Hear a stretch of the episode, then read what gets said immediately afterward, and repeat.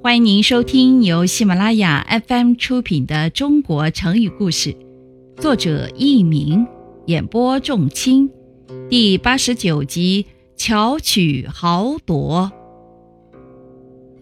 宋朝著名的书画家米芾，生活放荡不羁，装疯卖傻，人称米癫。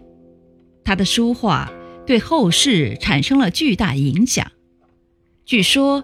米芾喜欢收藏古代名贵字画，收藏的办法却常常采取欺骗手段。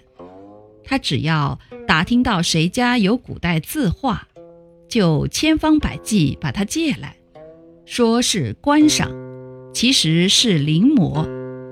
他可以临摹的和原作一模一样，然后把摹本归还给人家，而自己留下真迹。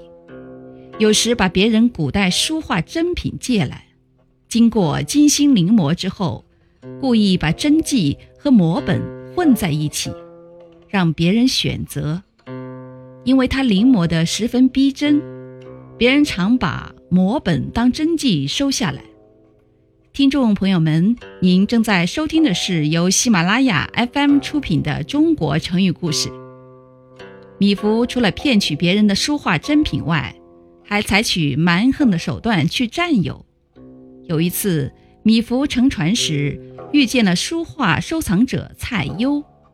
蔡攸把自己收藏的近代书法家王羲之的真迹给他看，他一看就不肯放手了，一定要用一幅画同蔡攸交换。蔡攸不同意，他就苦苦哀求，纠缠不休。最后竟以投河自尽相威胁，蔡攸无奈，只得同意交换。对于米芾采取的这种骗取、占有别人字画的不正当手段，当时的人们就斥之为巧偷豪夺。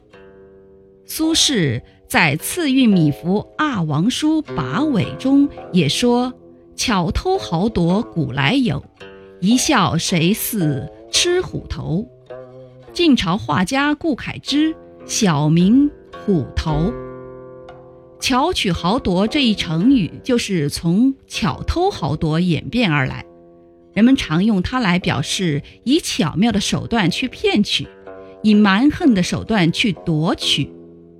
听众朋友们，本集播讲完毕，感谢您的收听，再会。